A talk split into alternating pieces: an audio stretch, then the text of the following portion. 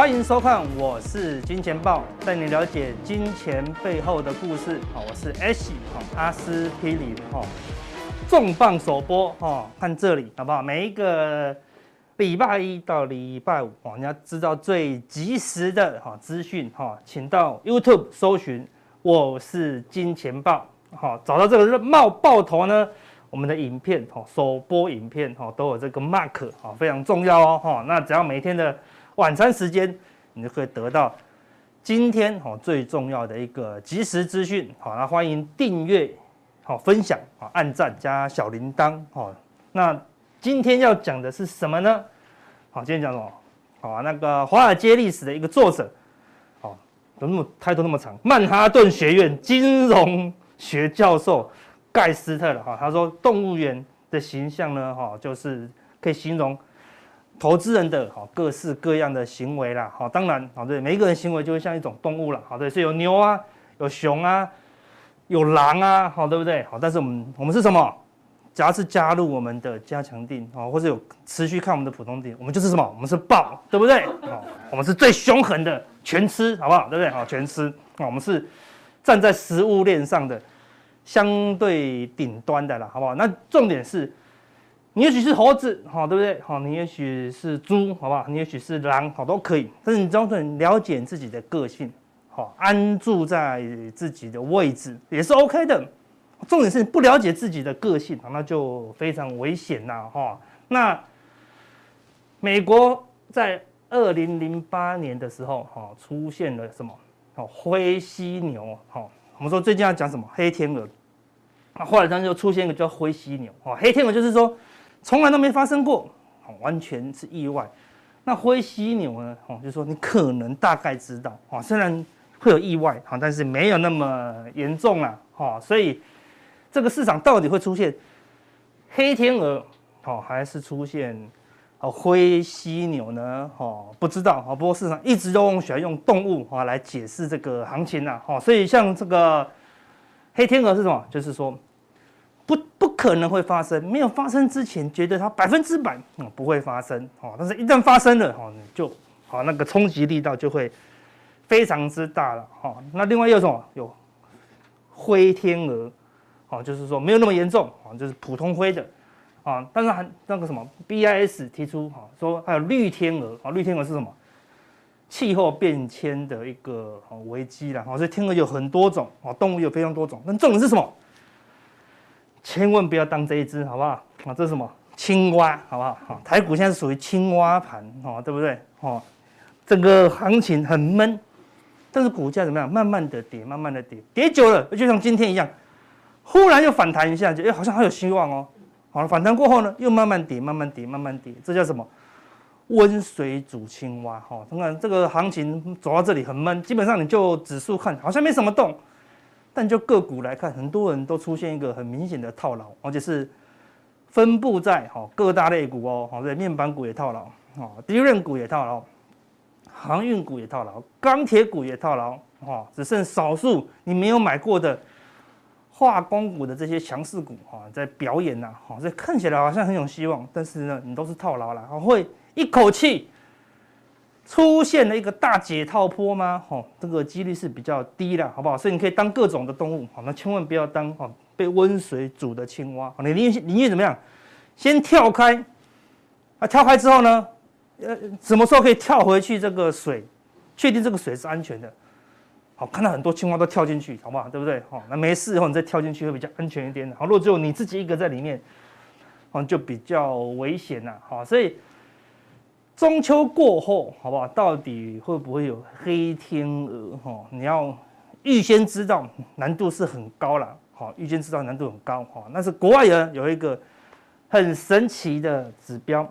我们之前有分享过，叫什么？Skew，好不好？S K E W，哈，Skew 指数，啊，他们就叫什么？黑天鹅指标。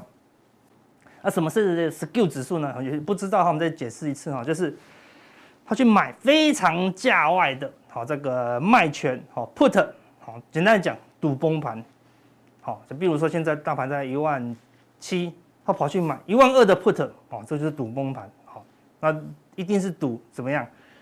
超级黑天鹅嘛，好，那所以当市场很多人在赌那个价外的 put 的时候，那价外的 put 的金额就会爆冲嘛，SKU 指数就会好往上冲哦哈。那过去从二零一八哈到二零二一哈这几年来呢哈就出现了哈几次哦，好这是最近的哦，你看到最近的这个 SKU 指数又创下哈二零一八年来的新高哦，哈又突破前面的，好前面的哈，就前面只赌这样，只赌这样，只赌这样，但最近呢忽然用力哦赌得很凶哦，好那你说这样子到底会不会发生什么事情？我们拿过去好来当做一个范例哦，这个地方是。二零一八年，哦，最尾巴的时候是九月哦，好，这张本来都是差差不多这么高嘛，好，然后大概到了大概七月左右开始往上冲，买的人变多，我买的金额变多，好，呃，往上冲，往上冲，往上冲，好，大概冲了两三个月，所以第一次冲可能不会有事，对，那个人可能太杞人忧天，好，对不对？好，但是如果一直维持高档，代表什么？哎，他们一直在担心一件事情发生，好，只是迟迟没发生嘛，哈。最后哈，最后这这个高点是二零一八年的九月哦，好，等下我们来看一下哈。那第二次冲高的时候是什么时候？二零一九年这个地方都没有动哦，对，整年都没动哦，整年都没动哦，一直到年底忽然冲高，好，然后到隔年的二月又冲高，好，那二零二零年年的二月发生什么事就不用讲，全球疫情，好，出现一个大风暴了，好，那现在又冲高哦，好，我们来看一下过去这两次的一个情况，这个是。二零一八年的哦，我把 SKU 指数放在下面，看到好，这个地方在打底，对吧？所以 SKU 指数当然就没有很高，对，当然都没有很高。随着上涨的过程中，哈，涨到一半，哎，开始有人担心，哎，这个地方是不是反弹？买第一次又小跌一点，又创新高，哈，SKU 指数就降下来，暂时不会跌了。冲高了以后，SKU 指数又往上冲，哎，又担心可能会下跌嘛，这次没跌，好，到最后呢，到这个地方。突破前高的时候，SKU 指数又冲高，好看一次、两次、三次，大概都到两三次哦。这一次冲高以后，呃，就被他料中哦，啊，被这个市场买 SKU 的人料中，果然出现一个很明显的回档，好不好？从两万六千九百五十一，哦，修正到两万一千七百一十二哦，回涨了五千点。哦，算是一个小只的黑天鹅哦，哈，但是在二零二零年这一次就是比较大只哦。你看前面这个盘整的过程中，哈，市场都不会去赌，哈，不会赌黑天鹅，哈，一旦哈创新高的时候，市场开始赌，哦，这边赌一次，这边大概赌第二次了，哈，那这边赌到第三次的时候，哈，差不多见高，后面怎么样？一口气哈出现疫情，当然那个人也想不到，哈，就这么大只的黑天鹅啦，他只是觉得说，哎。市场的哈这个气氛越来越不稳定了哈，所以这一次呢，好道琼回档多少？哈，回档了一万点哦，哈，超大只哦，所以这种黑天鹅不可能一次就赌对，哦，也不可能两次就赌对，哦，可能都要赌两次到三次了，好，是说，那你这个时候就要担忧啊，对不对？你不能看到这一次才担忧，没有人知道哪一次会出现高点，好，我们说交易都是这样子。总是要先考虑风险呐，哈，所以这一次的 SKU 哈冲高以后哈回档了一万点哦，好，那最近是这三四年来的第三次，看道琼指数之前都没有很高哦，对不对？好，看到了这个平台以后，一次、两次、三次、好四次，哦，最近又出现第五次哦，对不对？不断的冲嘛，已经冲了好多次了，好像每一次大概都是两三个月前。开始有人担忧，好对，好开始有人担忧，一样哦，好对，大概从今年的六月他就开始担忧了，好担忧到现在已经九月了，好时间拖得越久，好他一直都在维持高档哦，都没有放弃哦，好他一直认为可能会有一个黑天鹅出现呐，好所以到底什么时候会出现黑天鹅，好不知道，啊但是呢风险哈已经有点提高，哈市场也在担忧黑天鹅哈可能出现，就好像你买价外的 put。你一定不可能一百万就去买一百万，对不对？你一定一百万买个五万，归零了，下个月再买一次，又归零了，下个月再买一次，没有差。很多人都赌了三四个月，甚至赌半年，对不对？好，因为你五万输了五次才二十五万，哦，赌对了一次黑天鹅，它就是十倍，哦，就是五十万，二十倍一百万哦，哦，对不对？所以黑天鹅当然他们就愿意赌，只要赌对一次，哦，就有很大的效果了，哈。另外，我们从另外一个指标哈来看一下哈，是不是他们为什么哈会担忧这个黑天鹅出现？好，主要这个另外一个数据可以辅助。好，这个是美国的呢，好像去做调查哈。这个蓝色的哈是它的股票的啊交易比重，红色的这一条呢哈是债券比重，哦，那黄色的呢哈是现金的比重了。哦，那这边总共有四次哦，总共有四次关键的一个数据，好，哪四次？第一次在这里，二零一四年的十二月，这个黄色呢，好掉下来，好创下三年来的新低哦，好只剩下十五趴，好现金比重表示什么？三这三年来的二零一四年的十二月呢，大家都拼命的投资，好不是买股票，好就是买债券，好没有要现金，好没有现金，好记住这个位置哦，好时间哦，好再来呢，二零一七年的十二月，好。这个现金比重又掉下来，好，大家又不要现金了，啊，拼命跑去投资，现金比重剩下十三趴。再来是二零二零的，好一月，好又掉下来，创新低哦，好又创新低哦，好又滑到十四趴。好，最近怎么样？也是创新低，你们看到一直往下滑，一直往下滑，又创下新低了，也是大概十四趴，好，大概都是一个，这四次都是一个相对低的水位哦。好，那这四次呢？好，美股到底在什么样的位阶？我们来看一下，好不好？第一次，二零一四年十二月，只剩下十五趴，哈，钱都买完了，对不对？好，总是要留点现金，那过一些生活必须嘛，对不对？所以，当现金只剩下一点点的时候，代表什么？整个市场在大量买进股票的空间，好有限，哈，所以可以看到，哈，这个道琼指数，好就不涨了，好，果然呢，果然就出现，好。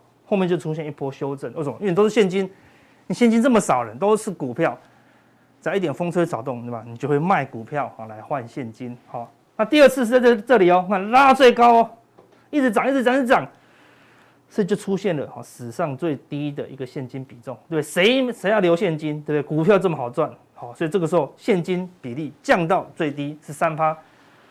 道琼马上哈出现一波修正哦，这边修正一下有反弹，再修正哦哈，这现金太低哈是非常危险的，代表说后面上涨的动力降低，后面卖股票的压力哈会比较大哦。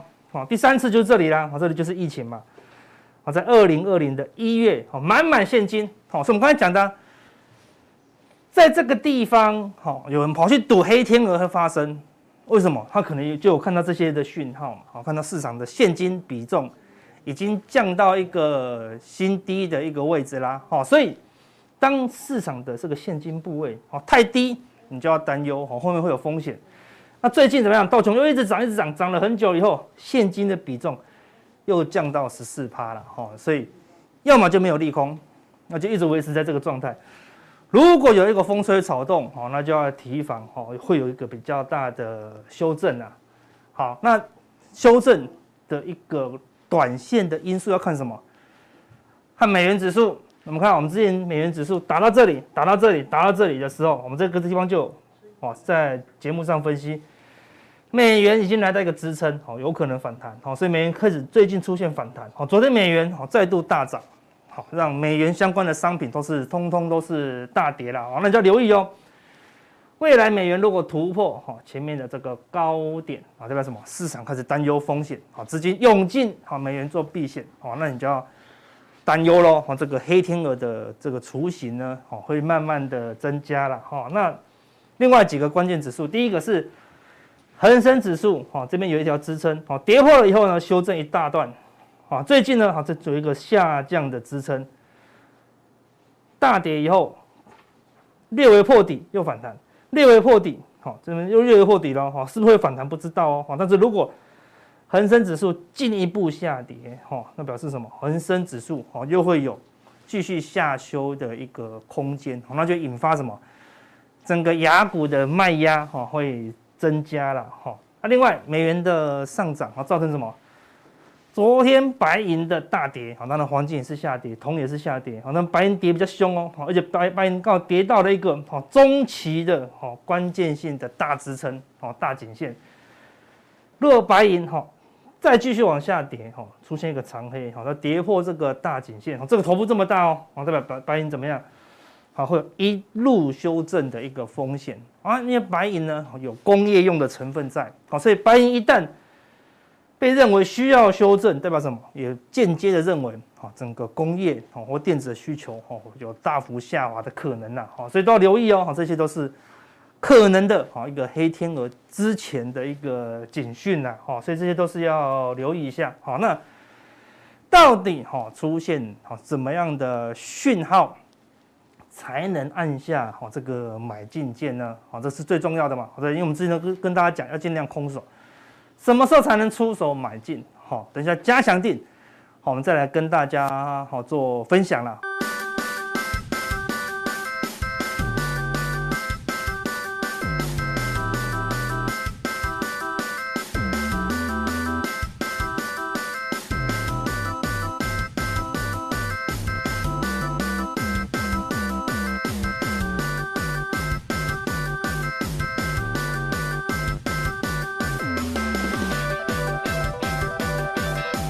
好，接下来我们要跟伟杰讲一下，好，这个是什么？加强錠，好不好？讲一下，如果你要订阅我们的加强錠，好，到 YouTube 搜寻，好，我是金钱豹，好，然后呢，认明这个爆头，找到了我们这个首播的印章以后呢，好，这边点选，好，加入，好，就可以加入我们的这个加强錠了，哈，好，那接下来伟杰，我们欢迎伟杰来跟我们讨论这个什么？Fed 升息啊，好不好？好，这个你认为 Fed 好最快升息是什么时候？这市场最想要知道的问题，好不好？我们现在时间呢，先交给伟杰，好不好？我先休息一下，因为这个行情呢太超了，好不好？先交给你，我休息一下。好，好，我们要谢谢阿哥，对不对？那我想其实呢，阿哥刚刚跟我们讲了这么多，告诉我们一件事情，就是你要小心风险啦。哈，那现在目前看起来。不管是台北股市还是在美国股市当中，其实都已经开始出现结构调整的危机。吼，那当然之前有特别提到哦，在金钱爆的时候特别跟大家讲过，就是四五日的风险。那通常四五日呢，它的震荡都会比较大，是不是一定代表方向的确认？不见得，它有可能是往上走，也有可能是往下跌。那重点就在于说，它表态完之后的方向性到底在哪边？那方向要看什么？哎，就看到。九月份的利率决策会议，那现在呢？虽然说，呃，拜登呢对于这个呃 FED 的主席人选呢，他并没有正式的提名，但是呢，因为鲍威尔他的任期是到明年哦，所以其实九月份还是他主持。那我想，哎，这个我要先做一下澄清，我怕很多这个观众朋友觉得说，哎，那这个没有提名是不是代表这个九月份就没有没有人主持哦？不是这样的意思哈，我的意思是说。如果他没有去提名鲍威尔当这个下一任的主席人选，那代表第一个人选异动的情况，哎，有变数。第二个就是在九月份的利率决策会议上面，应该也不会有太大的一个变化哦，或者是方向性的调整。那可能会等到确认之后才会有一个方向性的一个调整。所以我的意思是这样哈，不是说哎九月份就真的没有主席哈，不是这样的意思哈。我先跟大家做个澄清。好，那现在市场上呢就开始在统计啊哈。那说，哎，你认为 FED 下次升息最快在什么时候？根据市场上的共识呢，基本上他们认为二零二三年才会开始做升息。但是呢，但是哦，只要一听到但是就是有转折，一转折呢不得了。我一讲出来，我吓吓到大家。为什么？因为呢，量化宽松这件事情，过去呢我们都是用量的一个角度去进行宽松。那利率呢是什么？利率就是货币的价格。那有没有可能从价格开始去进行调控？哎，刚好最近这个加拿大央行的这个哦行长就提出了一个看法，他说：“哎呀，过去我们都是哦先缩减购债计划，先把这个债券啊哦这个买买的买债券这个动作先给停止，然后我们才要升息。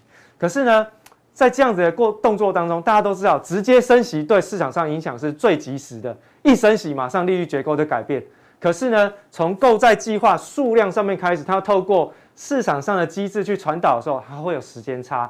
面对于现在的高通货膨胀的一个状况来说，缓不济急。因此呢，他在一一次的公开言论发表当中呢，他特别提到，有没有可能现在大家都是用购债计划来进行宽松，然后利率的部分都不动，因为都已经降到底了，有没有可能？面对这样子的一个高通膨环境，我先升息再减码购债计划。哎，这个是很特别的一个想法哦，因为量跟价，他竟然选择先用价来抑制现在市场上当下的通货膨胀，因为最及时。好，虽然说可能长期这个极端的通货膨胀数字它是暂时的，但是现在马上人家受不了嘛？啊，为什么会这样受不了？你去看欧洲的这些市场上当中的这个德国人啊，或者是有很多的欧洲的这些居民，其实面对于天然气价格的高涨，已经快受不了哇！电力公司调涨价格超级快，一日三四，那电费他们受不了。呃，电费受不了，然后呢，今年哈、哦、这个欧洲又比较热，有没有？欧洲以前不用装冷气的，现在搞不好都要装冷气，一装冷气要电费哦吓死人，然后天然气的价格现在要高涨，然后其他的发电成本又往上提升，所以对于他们来说，有没有可能利用这样的方式去进行调控？当然，现在目前近期的这个欧洲央行的理监事会议是告诉我们说，我们现在不会动。然后可能也是从购债计划开始，但是一这个新的思维一出来，我们就不能够忽略接下来 FED 的举措有可能会跟人家不一样。我说有可能啊，当然这个可能后续还要再看一些市场数据的一个这个哦讨论。那当然就先评估二零二二年再说啦。哦，现在讨论两年之后的一个利率政策可能有点早，但是如果他采用了加拿大央行的行长他所提出来。我先升息，那怎么办？好，我先升息，那怎么办？好，所以其实最快啊，这个标准答案就是啊，反正市场上认为就是二零二三年，但有没有变数？有变数哦，哈。好，那来就是我是怎么判断？当然就是我刚刚已经解释嘛，为什么我会这样子这样子讲啊？当然现在有很多原因啦，哈。那现在看起来呢，疫情已经不再是疫情，为什么？因为很多的欧美国家，包括像是日本跟韩国。都在考虑要开始进行经济解封，也就是面对于这个 COVID 哈，就是新冠的这个疫情，已经开始要准备跟它和平共处。好，就是我不管了，反正你就不管你做什么，我只要国家有疫苗，我就不管你要做什么，就不用再去什么戴口罩啊、社交距离啊，然后要关场啊什么没有了。好，现在开始慢慢在酝酿这样的气氛，所以其实大家真的要小心。如果说新冠疫情不再持续，或者是市场上已经解除了这样子的一个这个经济的封锁状态，过去为了要刺激疫情所导致的这些衰退而进行的宽松，当然就要退场，这个是很合理的逻辑。我的刺激是为了疫情，那疫情消失，经济封锁不再持续，那是不是我刺激疫情的政的政策就要收回？没错嘛，对不对？好，好，所以大家先有心理准备。那九月份其实就是下个礼拜啦，哦，九月二十二号，哦，就下个礼拜就要利率决策会议，所以其实变数还很多。因此，为什么刚刚阿哥一直跟大家讲风险就是这样？哦，做行情之前先想到风险，哦，风险你能够承受，我们再去看未来的获利绩效。你连风险都承受不住，那就不要想说要看到明天的绩效，对不对？好，好，那我们先看一下美国的经济数据。哎，对，我这边先讲一下哦。今天我要来之前，我听我们小编讲说，我上次讲的那个恒大有没有？我好像反应还蛮热烈，有点想要继续听，是不是？哦，没关系，反正恒大它大概就是按照现在的情况会下去，然后有什么重要的这个这个变化，我们再帮大家掌握。那现在大概恒大的状况就是你也知道哈，就是。要找资金没资金，要卖家产没人买，哈，这是很很糟糕的一个状况，好，所以其实大家如果有兴趣，我们有机会再帮大家做一个归纳跟解析，好，那非常感谢大家对于我们这个金融小故事，哈的这个支持，哈，这这很多东西都是伟捷去上了一些这个节目之后得到了一些想法，所以可能会有一些些政治的东西加在里面，那在这边先跟大家说抱歉，因为。有这些东西进来之后，会有一些比较完整的脉络跟故事跟大家做分享。毕竟我们金钱报是怎样了解金钱背后的故事嘛，所以我们就要去找这种故事题材，然后从故事题材里面去拼凑出一个比较完整的样貌呈现给大家。好，这样子才是我们这个主题的一个最重要的意义。好好，那回过头来我们看一下美国的这个经济数据。哈，那初次申请失业救济金人数。哦，三十三点二万人哦，上一次是三十一万人哦，微幅度的增加。那各项失业补助津贴的人数再回到一千两百万。不过这个数据的增加哈，可能大家要稍微呃客观一点点，它不是说真的就呃就业市场又开始变差，不是哦。过去这一阵子哦，其实美国遇到一个超级大飓风哦，就是艾达，对不对？那爱达造成的这个经济损失其实还蛮大的哦，所以其实对于这些失业的人潮来说呢，的确还是会有一些些的影响，所以这个可以归纳成为是这个天候因素的影响，而不是真的实质经济又开始往下走弱哦，这个是要跟大家做特别说明的地方，所以这个可能就是相对我们的解释就是比较稳定，好，它就是回到比较偏弱的一个区间那。初次申领失业救济金的人数常态就是二十万人，十六到二十万人这个区间当中就正常，它就业市场就会慢慢回温哈。那现在目前有些震荡哈，这个可能是跟天后有关系，那所以我们就要再观察一下下。好，另外我们看到就是美国的工业生产的一些相关的数据哈。那美国工业生产的数据呢持续的下滑，那我们之前有跟大家讲过，就基期太高，所以我们就可以预测嘛，因为之前有跟大家讲过，在见顶之后拉回。我跟各位讲，每个月都会拉回，为什么？因为之前基期太高，哦，基期太高，所以呢，它往下滑，年增率，哦，这个是很正常的一件事情。那另外呢，在月增率的部分也是逐渐的往下掉，哦，所以月增率往下掉，那当然接下来年增率你也会看到它持续的往下滑。当然，我们看到在这个制造业的部分，哦，它的生产的状况也是跟工业生产的状况是一模一样，哦，只不过它是。直接统计的是制造业相关的生产数据。那这生产数据呢，不管是年增还是月增，都是出现明显的下滑。那么，尤其是在月增率的部分，已经快要跌到零轴以下。跌到零轴以下，其实就代表什么？代表制造业的生产的数生产的状况，其实是已经开始进入到比较恶化的一个情况哦，比较恶化哦。那之前我们有从 ISM 的制造业指数当中的细项也跟大家讲过，哎，到底为什么会变成是这样？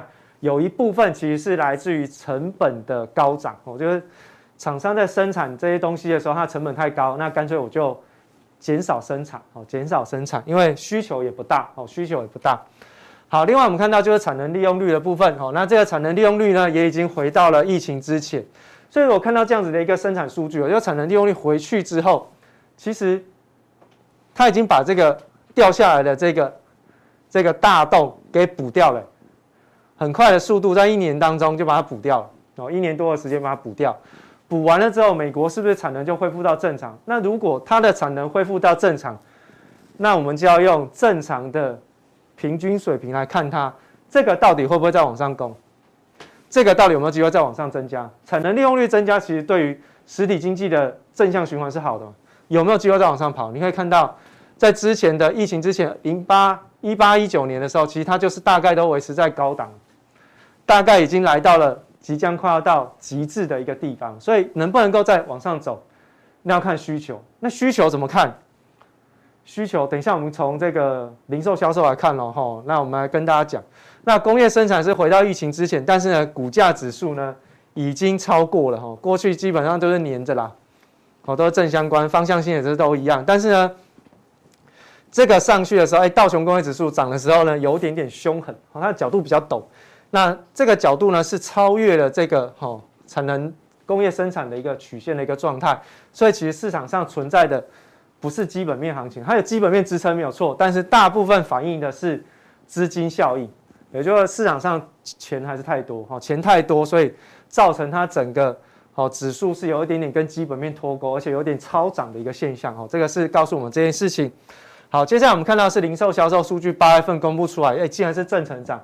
我记得上一次我们来的时候，跟大家讲过，哎，八月份可能在零售销售数据应该是会往下掉，好，结果没想到呢，哎，竟然是出现了意外的正成长，那就是这个正成长，昨天晚上公布之后，这个正成长刺激了美元指数快速度往上攀升。那我们说美元指数往上攀升，其实会有利于什么？有利于美国消费者的购买力，对不对？因为你的币值比较强，那你去买舶来品进口的东西是不是比较便宜？对不对？相对的概念，所以。美元的升值其实还是有利于美国的消费者哦。那美国消费者愿意买东西，美国的经济就会有支撑哦。这个是有需求有支撑就比较好。那这个零售销售数据的正成长有没有办法能够持续哦？这个就是比较重要的观察重点。那有没有办法能够持续？我们就来看一下这张统计图卡。这一张呢是从二零一二年以来哈，长期美国的消费者的一条消费者的一条曲线哦，黑色这一条。那黄色的虚线呢，是大概是长期的一个平均值的一个状况。那你看到二零二零年的时候，疫情一来，我嘣，大家都不买东西，对，都没有买东西。然后所以呢，在整个哦消费的状况呢是往下掉，掉完了之后，它在半年之内快速度的恢复，恢复完不打紧，纾困金一来，超额购买，超额购买。好，所以你可以看到，在这个黑色线的部分，现在目前是维持在什么？六千一百七十七亿的美元一个月哦，这是一个月，这每个月每个月统计出来的哦，六千一百七十七亿美元。好，从从这样子统计的数据来看，那其实呢，在数学上面其实就有一个好均值回归的一个效应哦，这样当这个跌幅太大的时候，它会往均值靠拢啊；涨幅太大也是一样往均值靠拢。那现在呢？没有纾困金发放，没有刺激了，然后呢，美国的消费者又开始面临到，哦，就是哦一些过去的这个储蓄率下降的问题啊，然后过度消费的问题，过度消费就在这一段嘛，过度消费在这一段，那这边都已经提前反应完了，那这边不就回来就往下掉，所以呢，其实它的零售销售数据的正成长有可能只是短期的，因为它长期来说它是要回来修正。现在简单来说就是美国因为超额购买之后。报复性消费完了之后，口袋都没钱，然后呢又不回去工作，因为怎样？我还可以在股票市场赌赌看，反正股票市场现在这么好赚，buy the dip 哦，逢低买进，反正它都会涨过去，所以呢，我就暂时先不要回去工作，我再看看。所以呢，怎么样？他们的消费状况其实就不会太乐观。那回归均值其实只是早晚的问题而已。那当然就没有办法能够刺激整个经济消费的一个情况。那我们看到就在 CPI 的公布出来的一个数据哈，那年增率的部分在百分之五点三，但是直接不用看数字，看它的方向哦，它已经没有再往上跑。CPI 就是消费者物价指数，它没有再往上跑，它已经开始放缓。月增率的部分也开始往下掉哦，这我们上次有帮大家做追踪，核心的 CPI 也开始弯头，而且核心 CPI 弯头更明显，那表示扣掉了。食物跟能源之后，哦，扣掉食物跟能源之后，其实代表它的整个好消费状况其实是比较糟糕的。好，那弯头往下，那月增率的部分呢，衰退的更厉害、更明显。好，所以通货膨胀的情况暂时好比较极端的这种数据呢，已经开始出现放缓。那至于它会不会一直往下跌，我个人认为也还没有那么快。至少从现在目前看起来，我们上个礼拜我记得我有跟大家讲过吼。美国的物价或者是全球的物价都维持在高水平，最重要的原因是什么？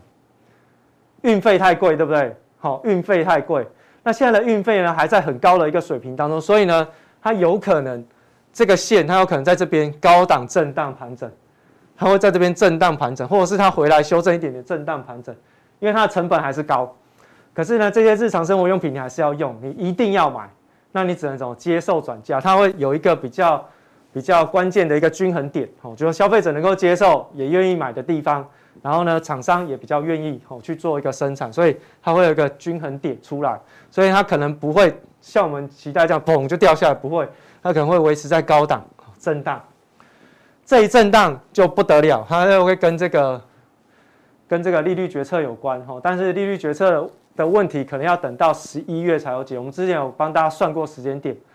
你要看到九月份的非农数据是十月初，可是呢，十月没有利率决策会议，要等到十一月初，所以这一来一回中间就有大概一个多月的空窗期。那这一个多月的空窗期呢，可能会反映的是还是比较偏宽松了，它还是会比较偏宽松，所以可能在震荡的过程当中，大家特别留意一下结构的调整。那至少它比较偏宽松的过程当中，可以去留意。哦，比如说对什么样子的产业是有利的？现在至少从美国的指数看起来，半导体还是市场上关注的焦点，所以科技类股跟成长股可能还是主轴。但是有部分的原物料产品会因为原油价格的走高而往上被带动，比如说我们国内的塑化，不是化工哈，不是化工哦，哈，不是哦，塑胶改工塑胶哈，改工塑胶。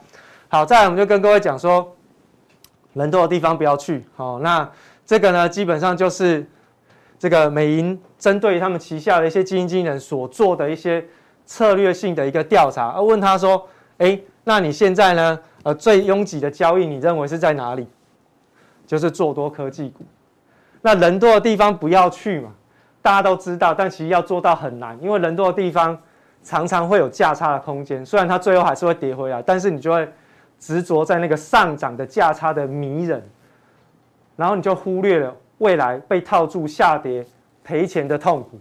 好，所以就是大家特别留意哈，这个是科技类股，可能在短线当中它是一个比较拥挤的一个交易状况。所以其实，在接下来我们就要特别跟大家讲哦，到底经过了最近这几天的一个震荡之后，我们投资在接下来应该要怎么样去做留意跟关注？等一下我们再加强定。再告诉大家更详细的一个内容。哎，等一下，等一下，哎呀，忘记一件事情，我太累了，好不好？忘记很重要的，好不好？我们要代表我是金钱豹，是，好不好？是啊，祝你中秋节快乐。哦，谢谢，谢谢。这个是我们透过这个慈善的好方式哈，对对对，一定要这个月饼，好不好？谢谢，谢谢。代替金钱豹。祝你中秋节快乐！哦，谢谢阿哥，谢谢金钱豹，谢谢大家。那这样拿加强定可以讲更精彩一点吗？哦，我非常精彩哦，真的很精彩哦。好，那我更精彩的加强定马上为您送上。